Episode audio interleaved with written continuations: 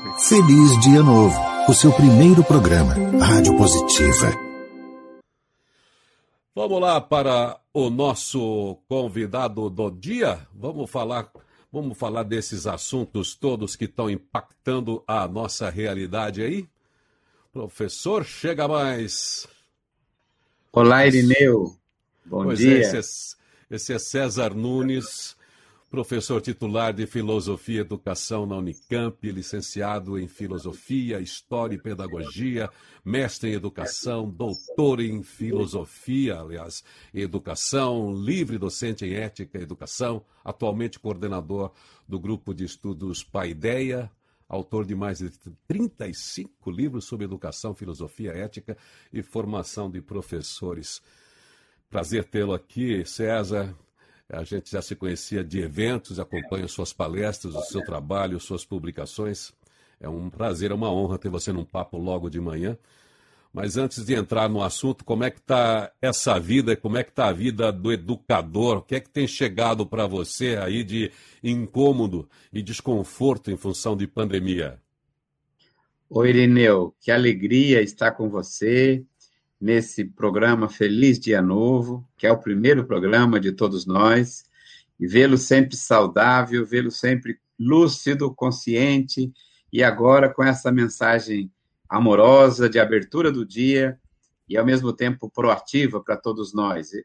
Eu estou confinado em casa já também há quase um ano e já passei dos 60 anos, então faço parte do grupo de risco. Passei algum tempo uma coisa que não desejo a ninguém, um infarto. Então, é, parece que a vida ainda fica mais sensível.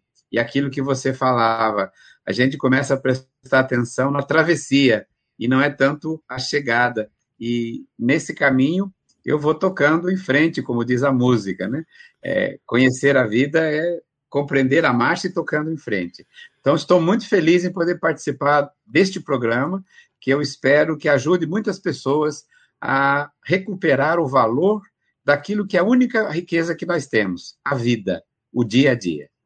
Pois é, quem já passou como você por um infarto tão jovem, então a pandemia é um jogo fácil. É um jogo que dá para driblar melhor. É, eu, eu entendo que nós fizemos no século passado, Irineu, é, dois modelos é, dominantes de sociedade. Existem pequenos modelos, mas que não são dominantes ou hegemônicos. Havia um modelo de capitalismo e um modelo de socialismo no século XX. O modelo de socialismo do século XX, controle estatal, é, burocracia, é, falta de liberdade, ele morreu com a queda do Muro de Berlim. Aquele modelo soviético, stalinista de socialismo pouco tinha a fazer de maneira revolucionária para o mundo. Fez algumas reformas aqui e acolá, mas não tinha uma alternativa estrutural. Mas também, Irineu, eu diria que nós construímos no século passado um modelo de capitalismo, um capitalismo de competição desenfreada, produzindo cidades né, superlotadas, energia suja, sem consideração com as florestas, com a, os recursos hídricos, com uma é, disseminada prática de plásticos e poluentes que colocou em risco praticamente todo o nosso planeta. Então, eu digo que a Covid-19, que é nome de doença, e coronavírus, que é nome de de vírus, né? O coronavírus já era conhecido do, do mundo animal, já estava no boi, já estava nas aves, agora ele passou para a célula humana. Então, eu diria que o marco que quebra o capitalismo desenfreado, competitivista, é, não sustentável, o modelo de capitalismo que durante 200 anos degradou a natureza e destruiu as cidades, acabou fazendo desigualdades econômicas, a meu ver, também foi colocado em xeque com a Covid-19. Depois da pandemia, nós teremos, a meu ver, uma vacina que nos tratará por algum tempo e depois se incorporará à nossa é, diária, como todas as outras vacinas, que são é, grandes conquistas científicas, mas nós temos que pensar o berço que produziu a pandemia, a sociedade pós-industrial, a sociedade desigual, a sociedade predatória. E aí a vacina nos protege, mas para que não haja outras Covids, né, 20, 21, 22, nós precisamos superar as causas que levaram.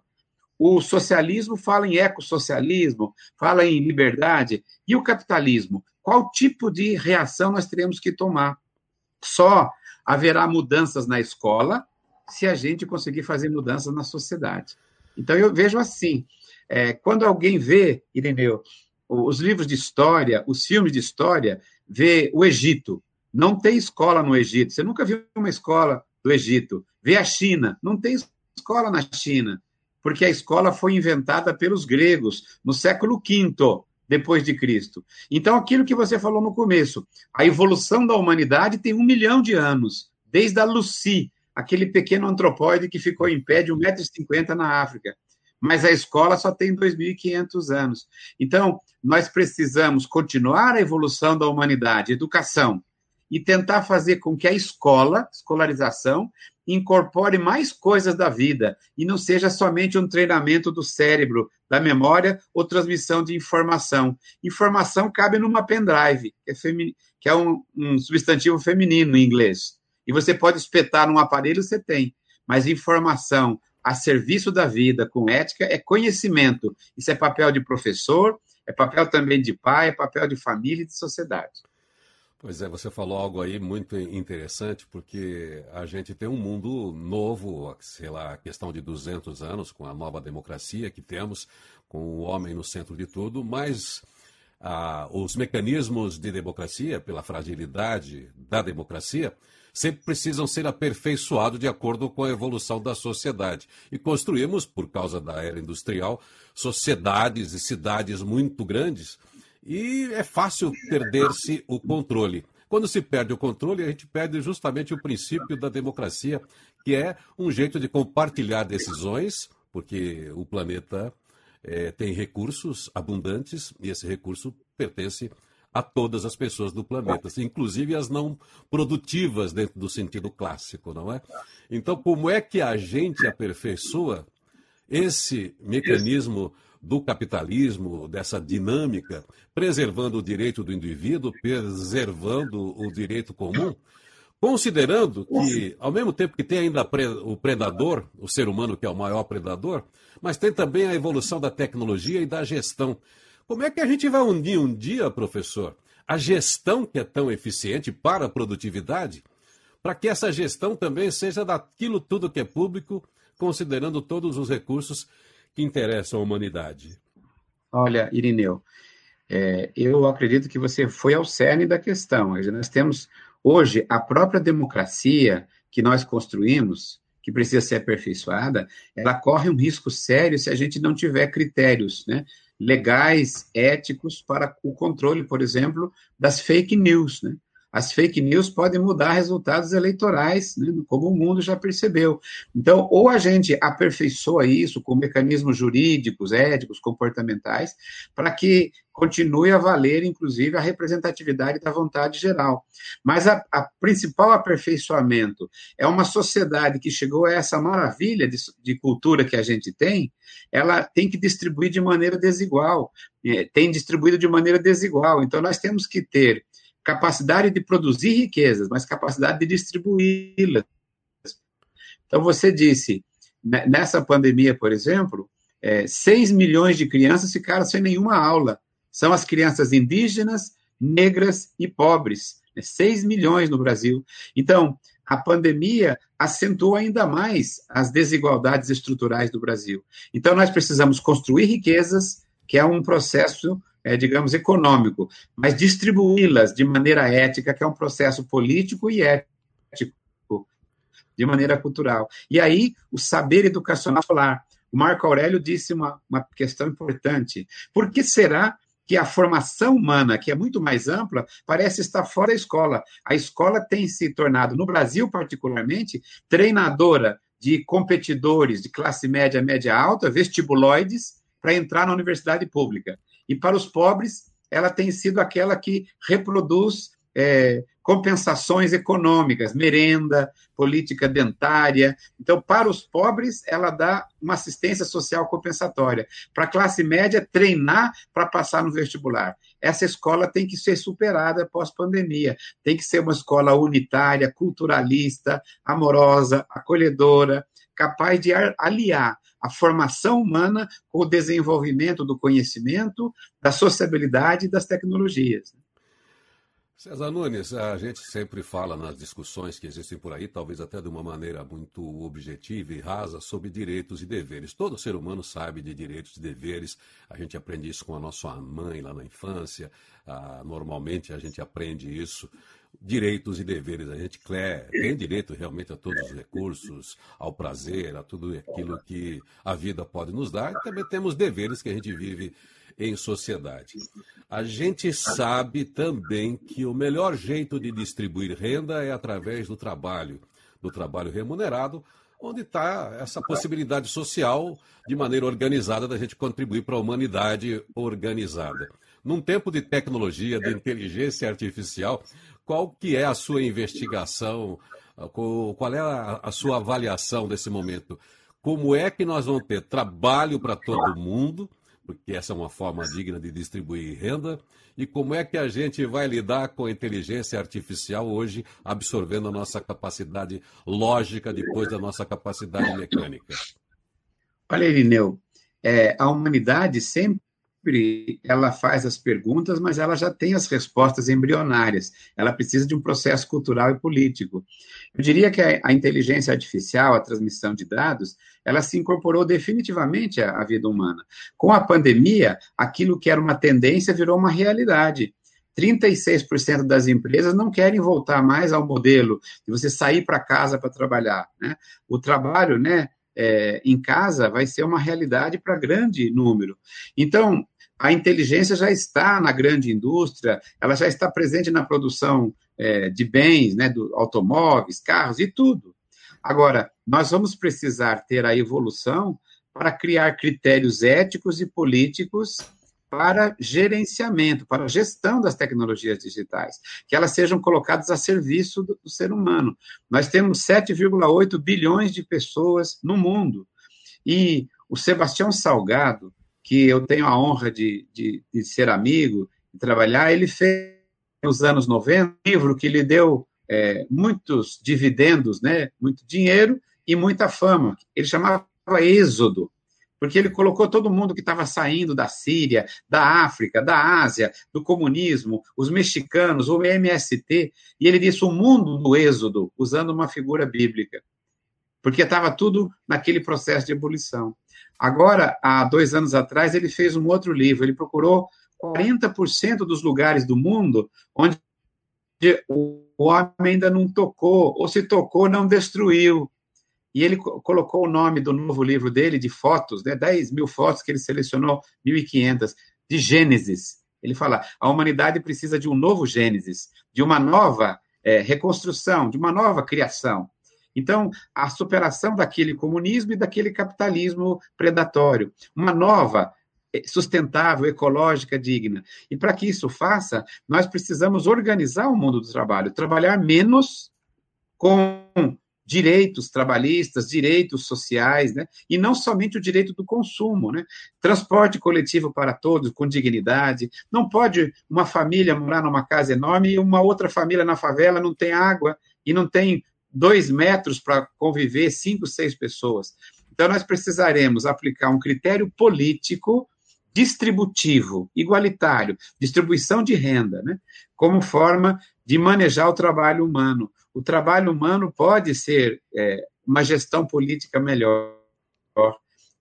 E aí a gente volta à questão que você bem colocou: a, a, os direitos né, capazes também de gerar deveres deveres de manter a, a cidade, manter a limpeza, não abusar, né, digamos, de nenhum consumismo e, ao mesmo tempo, valorizar a existência, que é a única coisa que a gente tem. Professor, daqui a pouquinho a gente vai poder falar de um assunto ao qual você se dedica, tem vários livros, que é a educação, a formação de professores.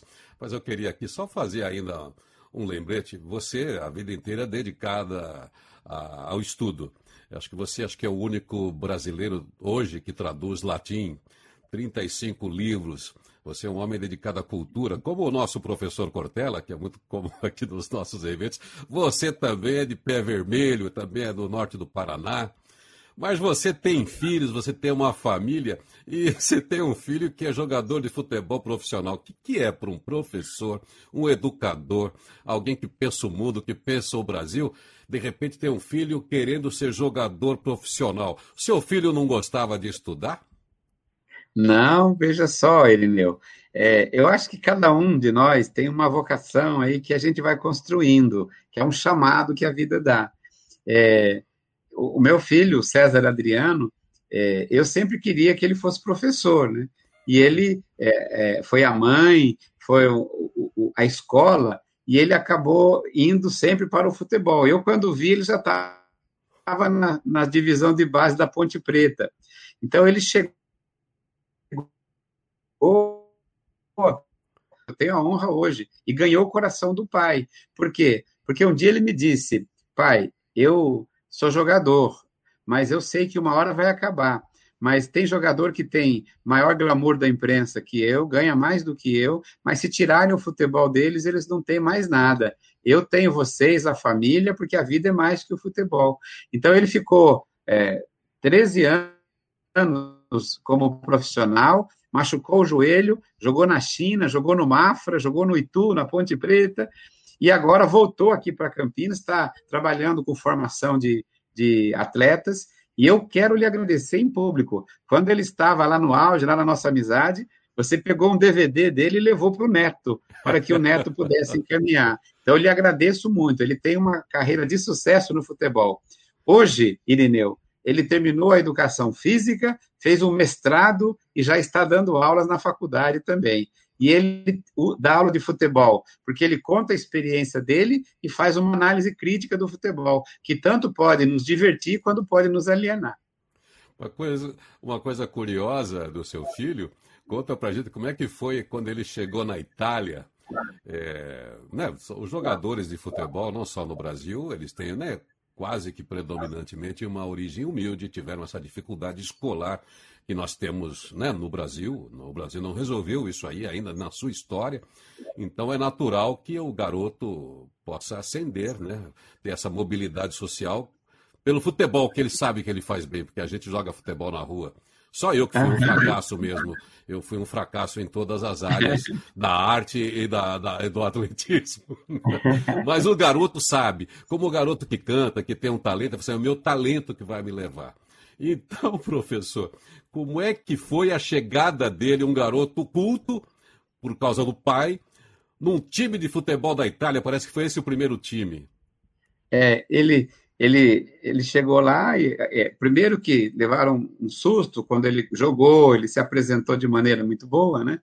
E aí, é, quando foram perguntando a questão, ele falou do pai, ele falou é, da alegria, levaram um susto e disseram que, que, que por exemplo, que ele estava provavelmente no lugar errado, né?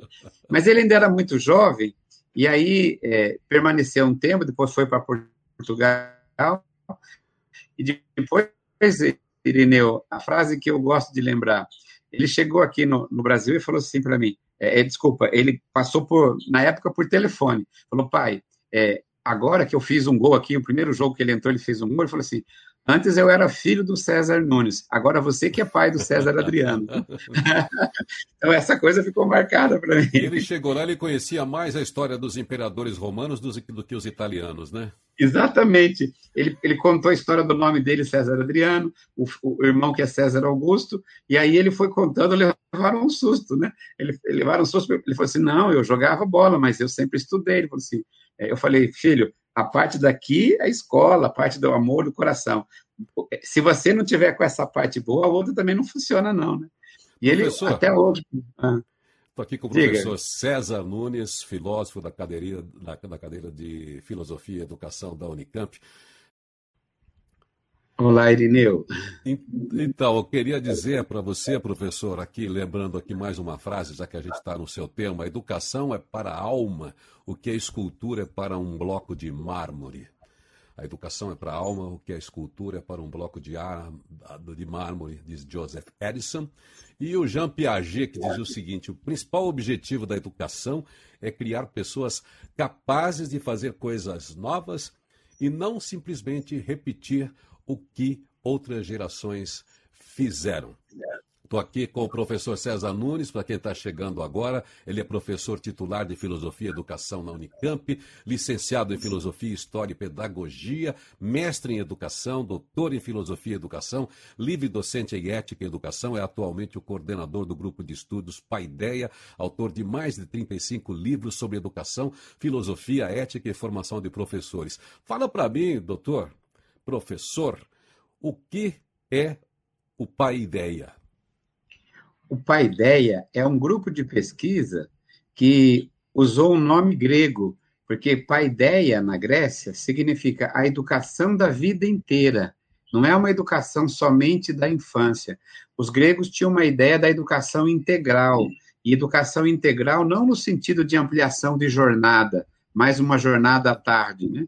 É a educação integral aquela que integra a vida toda. Então, o grego era educado dos 4 aos 55 anos, que era a expectativa de vida da época. Então, paideia quer dizer educar a vida toda, criar a educação como formação humana.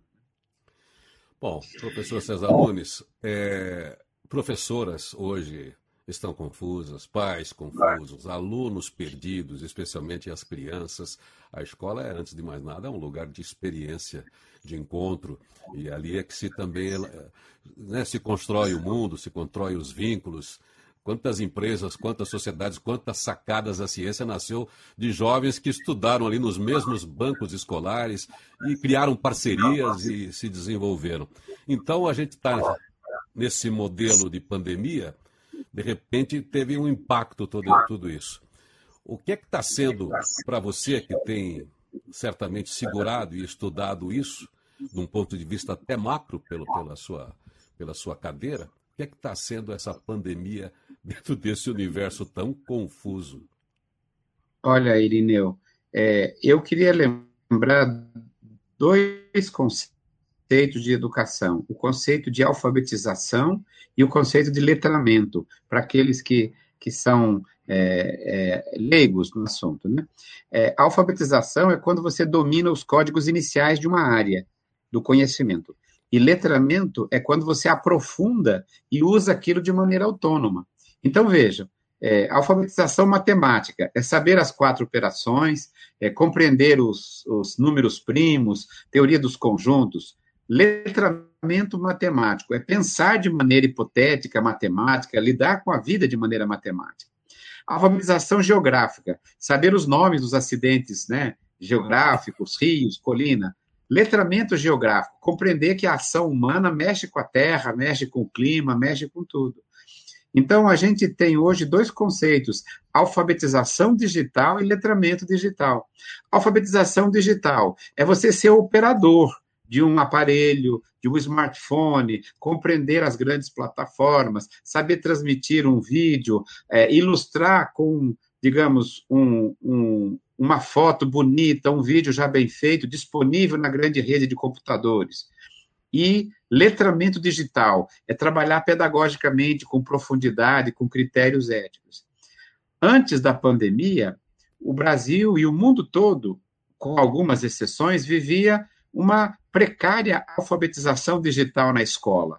Com a pandemia, aquilo que era tendência, como eu disse, virou realidade. O professor tem sido cobrado a trabalhar com as tecnologias digitais. Eu diria que a gente não pode cobrar o que a gente não deu. Os cursos de pedagogia, de formação de professores, nunca deram formação digital para ninguém, nem o da Unicamp, que é um, um top né, de, no, no campo da pedagogia.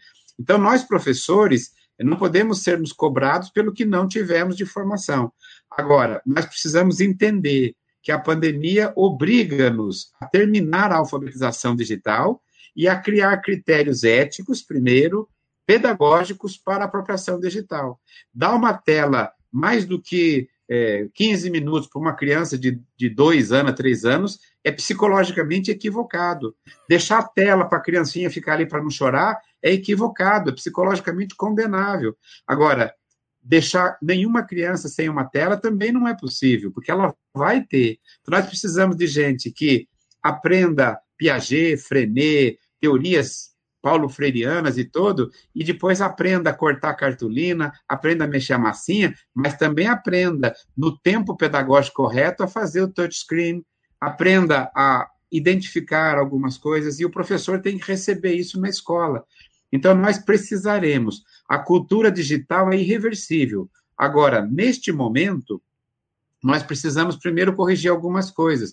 Eu acho que a exposição das crianças é muito grave na escola. Mesmo com todos os cuidados e considerando os argumentos da necessidade que a criança tem do espaço escolar para constituir sua identidade, eu acho que seria mais prudente vacinar os professores, que são 2 milhões de professores no Brasil na e, junto, dar-lhes mais segurança para que pudesse voltar agora. Já chegamos até aqui, vamos trabalhar um pouco mais, esperar um pouco mais, é, calibrar a cultura digital é, o tempo, digamos, de sala de aula é três horas, quatro horas, mas o tempo digital não pode ser isso. O tempo digital é menor, como é o tempo do programa, como é o tempo da televisão, pode ser 40 minutos, uma hora. Então, na verdade, nós precisamos encontrar ainda uma tecnologia e uma ética e uma pedagogia digital para construirmos. Mas, Irineu, tristemente, há um fundo no Brasil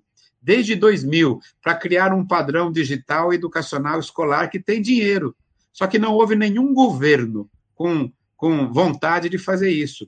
Também não acho que cultura digital seja a escola pública comprar das high techs, das grandes, né?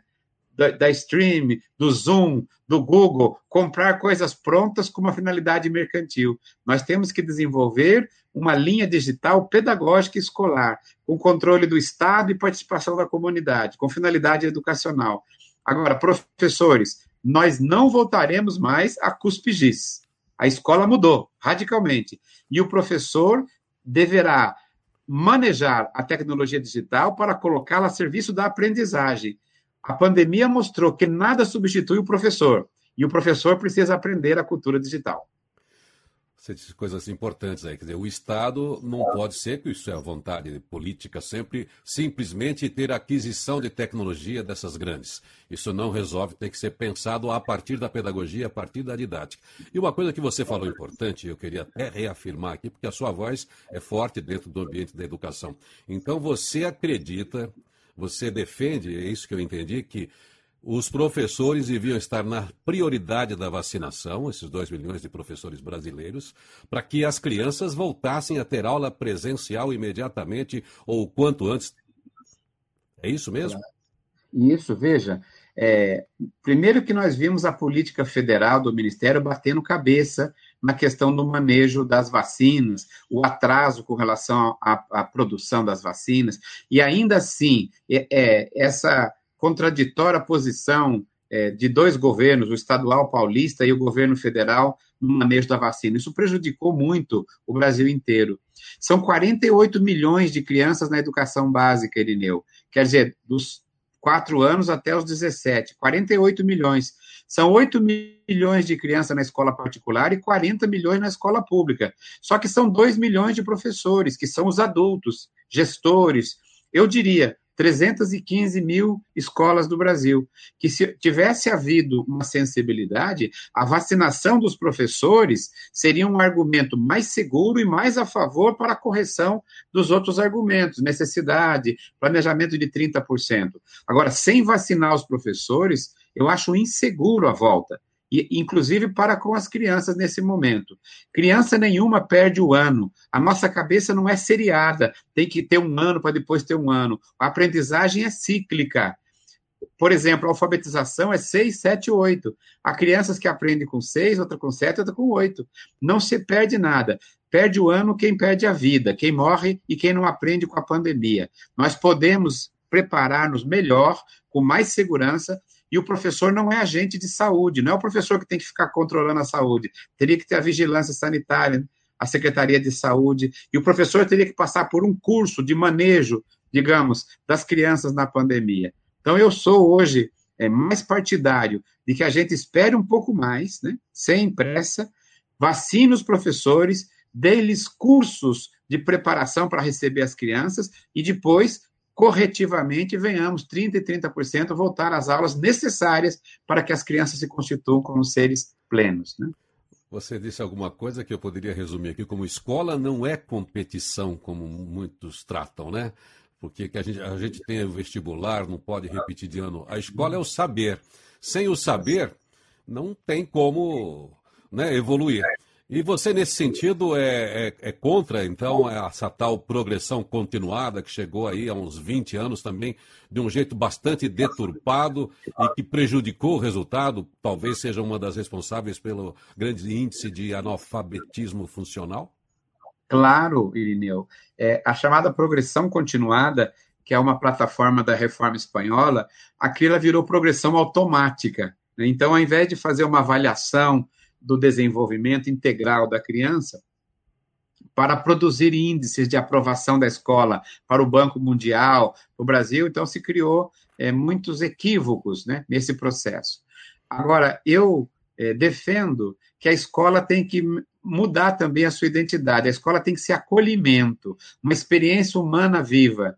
Acho que os professores têm que ser mediadores, primeiro, do equilíbrio emocional, da temperança, do afeto, e depois dos códigos do conhecimento. Então, eu tenho defendido cidade que educa, escolas que acolhem, currículos que, que humanizam, professores que amam o que fazem e são reconhecidos por isso.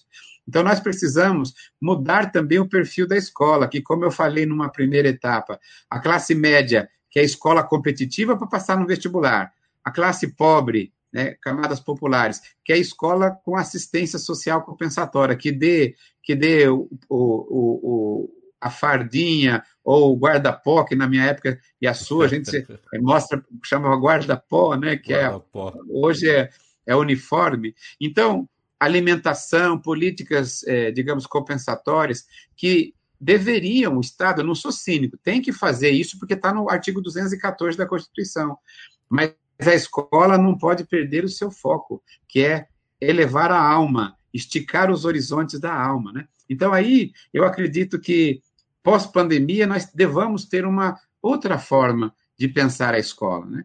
É, calibrando bem essa transição, voltando no tempo correto com segurança, porque os pais também não são professores, os pais têm que fazer o papel de pais, né? Eu lembrava de uma frase que eu aprendi da minha professora, né? A família é o amor que educa. A escola é a educação que ama. Quando a família é a primeira escola, a escola será a segunda família, necessariamente. Então, há um papel para cada um das duas grandes instituições. Quem ganha é a criança, o adolescente. A, a, a escola não pode é, delegar para os pais coisas que são suas, a família não pode terceirizar para a escola papéis que são seus. Constituição ética, valores, equilíbrio, disposições amorosas, autoestima. E a oportunidade que nós temos, que é na escola pós-pandemia, ao invés de voltar para o êxodo, a figura do Sebastião Salgado, a gente construa uma sociedade gênesis, eco, sustentável, igualitária, mais humana, com energia limpa, com escolas dignas, e não com a preocupação de selecionar os melhores. Isso é visão fascista, visão do fascismo piramidal, mas circular, como os indígenas, Todos têm que chegar à igualdade humana, todos têm que chegar a receber da natureza o que ela acumulou milenarmente e colocar para cada geração os bens simbólicos. Por quê? Porque ser pai e ser mãe não é transmitir só a genética, é transmitir também a ética, a estética, a política, com P maiúsculo, a amorosidade, a autoestima. Só os animais transmitem a carga genética somente. Né? Sabe que eu trabalho um tema em palestra, eu até fui buscar do Jean-Luc Godard uma frase que é o tema futurabilidade, mas a, a, o subtítulo é do Jean-Luc Godard é a ética e a estética do futuro, também entendendo essa confusão, porque valores e princípios é aquilo que sustenta a humanidade. O resto são coisas com as quais a gente tem que lidar de uma maneira prática e objetiva. Então, como humanidade, não importa a mudança, não importa a disruptura, tudo isso que se fala de quarta revolução. A gente tem que estar na quinta revolução quando a gente volta para essa gênese. Você tem essa, essa utopia. Eu não sei se eu sou sonhador demais, professor, que às vezes eu tenho utopia. Eu também achei que nesse século a gente ia ter um pouco mais de conciliação política em função das facilidades da gestão. Então, você, uma vez que tem gestão, tem mais clareza, mais transparência, você precisa de menos política partidária e mais política pragmática, aquela de fazer as coisas, de encontrar soluções. Você tem uma utopia, assim como pensador, educador, lendo a humanidade do jeito que você lê? Olha, Irineu, eu tenho sim. Eu vivo de esperança. O educador, assim como aquele que trabalha com comunicação, são aqueles que acreditam que a sua palavra importa muito. É um certo ministério da palavra, porque se a gente não acreditasse que a palavra muda o mundo, a gente não levantaria cedo, prepararia, prepararia o seu programa, Feliz Dia Novo, eu não levantaria, correria para a escola. É, acho que na porta do inferno do Dante Alighieri, ele fez a trilogia, escreveu em italiano antigo. Voi que entrate qui lasciate quella esperança. Né? Aquele que entrar por essa porta do inferno, deixe para trás toda a esperança. Porque a, a diferença do inferno e o purgatório é que no purgatório você ainda tem esperança, no inferno nenhuma. Então a esperança é o fundamento da nossa vida e da nossa prática. Agora, em, em 1901, havia me, muito mais analfabetos e gente fora da escola. Em 2001, nós já corrigimos muita coisa no mundo. Em 2011, o Brasil já tinha índices melhores. Em 2021, embora tenha havido uma certa crise né, nesses últimos anos recentes, nós temos condições de avançar. De 88 para cá, que é a Constituição Cidadã, Irineu, o Brasil se abriu para fazer a escola como direito e não a escola como privilégio, que era até 88. Foi a Constituição que escreveu lá direito subjetivo e social, dever do Estado e da família, que é a escola. Então, eu queria conclamar a todos que acreditem na educação. A maior herança que os pais podem deixar para os seus filhos é uma escola boa e digna, é um nome bonito, é uma ética, é um valor. Aquilo que o ladrão não rouba, a traça não corrói, o traficante não trafica e as políticas econômicas não quebram. É educação na alma, é elevação moral e estética. E é isso que faz um educador. Então, hoje, por exemplo, eu acredito que a educação que o Brasil fará, ele precisa se reencontrar politicamente e fazer com que prevaleça né, a política pública, como foi uma pergunta inicial sua. Né? Veja só, mesmo nesse governo que muita gente escolheu e que tem contradições no campo educacional, ideológico, é, é curioso que nesse governo se aprovou o Fundeb como um fundo permanente da educação básica. Quer dizer, nem os governos anteriores fundaram, é, aprovaram como permanente. Então, eu acho que lentamente a educação começa a ser política pública e não programa de governo. Pode entrar um governo, pode entrar outro, mas ele vai ter que cumprir a educação como política pública. Eu tenho esperanças. A votação do Fundeb foi, para mim, um marco foi. dessa possibilidade. A educação é da sociedade civil, ela tem que ser gerida pelo Estado, mas ela é direito das crianças e da sociedade civil. Bom, para a gente encerrar, muitas pessoas manifestaram, nem entraram as perguntas, mas elas foram aparecendo aqui, porque aqui o, o ouvinte, o, a audiência, ela participa dando seus pitacos, depois para ficar comentando aqui na nossa timeline. Mas uma das perguntas foi até da Roberta, a nossa apresentadora aqui, porque tem uma, uma criança pequena, grande dificuldade, você falou tanto em acolhimento, como manter o encantamento da criança com a educação, porque a criança também se aborrece com o brinquedo online. Ela gosta de brincar, mas estudar ela gosta de estar junto. Então, como fazer a criança não perder o encantamento com a escola nesse período de pandemia?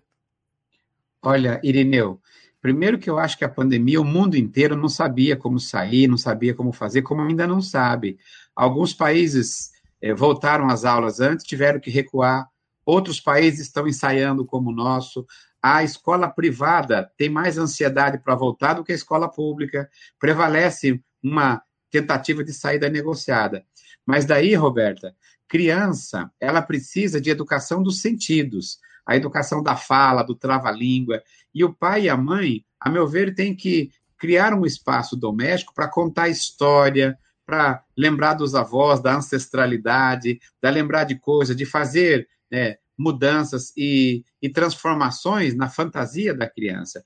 Eu concordo que a educação digital está descalibrada. Colocar uma criança diante de um computador, mais do que um tempo adequado, que para alguns é 20 minutos ou 10 minutos, já seria sacrificar a, sua chamada psique, a sua identidade. E a gente não pode, Roberto, na pandemia, é, produzir desencanto e perder a saúde psíquica da criança. Porque se mantiver a saúde afetiva e psíquica, a saúde cognitiva a gente descobre depois, e amplia depois, e corrige depois. Mas a afetiva não. Então, não force muito a estar diante da cultura digital. A gente não tem ainda teorias pedagógicas adequadas para perceber qual é o equilibrado com o psicólogo, o pedagogo. A gente não sabe ainda. Tem gente que está fazendo, como o Irineu lembrou, é, ensino remoto transferindo aquilo que era presencial para o remoto. Educação à distância tem que ter teoria, tem que ter compreensão da própria identidade. E eu costumo brincar, Irineu, que Paulo de Tarso, São Paulo, construiu o cristianismo com carta. Uhum. A primeira educação à distância do mundo foi o cristianismo. Ele mandava carta aos Efésios, aos Tessalonicenses, aos Gálatas, e ele mandava admoestações, recomendações, doutrina e algumas coisas práticas e pastorais. Não temos que ter medo da educação à distância. Ela só não é do mesmo jeito do presencial e não pode perder o foco, o ser humano. Se a criança é, estiver é, sofrendo com a cultura digital, diminua, não tem problema. Mantenha a saúde psíquica, equilibre, que é o que importa. A sua criança é mais importante do que o conhecimento acumulado até hoje. Oh, vou cunhar uma frase que eu que passou por minha cabeça agora enquanto você fala, falava. A educação ainda sim pode ser à distância, mas o amor tem que ser presencial, né? Claro. César Nunes, muito obrigado por esse papo, por essa conversa, por esse diálogo altamente nutritivo, para a gente pensar junto esse mundo. É isso que a gente propõe aqui, elaborar o mundo. A palavra-chave aqui é compartilhar, tanto conhecimento, como compartilhar as nossas questões, as nossas dívidas, nossas dúvidas. Compartilhar dívida também seria muito bom, né? Se eu pudesse compartilhar minhas dívidas com você. Palavra-chave aqui também é, é, cooperar e colaborar através do nosso meio. Essa aqui é a nossa rádio agora e você enriqueceu muito esse espaço. A partir de agora você também está em todas as nossas ah. plataformas de podcast. Eu tenho certeza que você vai ajudar muita gente a, a, pensar melhor as suas atitudes e pensar esse mundo aí. Professor César Nunes, titular de Filosofia e Educação na Unicamp, honrou muito esse programa nessa nova fase. Muito obrigado, professor. Muito obrigado a você, a todos os ouvintes, a todos que estão nos vendo agora, a toda essa rede, essa teia né, que nos une eu acho que é isso. A gente é, passa por um momento difícil e é na noite mais escura que as menores estrelas brilham mais, né? Esse pequeno canal faz hoje diferenças, porque a qualidade humana, a atualidade dele e o carisma do Irineu né, faz com que esse feliz dia novo seja um bom começo da nossa vida todo dia, que é a única coisa que a gente tem. É isso aí. Um bom dia, um feliz dia todo para você, doutor, professor. Obrigado. Feliz Dia Novo, o seu primeiro programa, Rádio Positiva.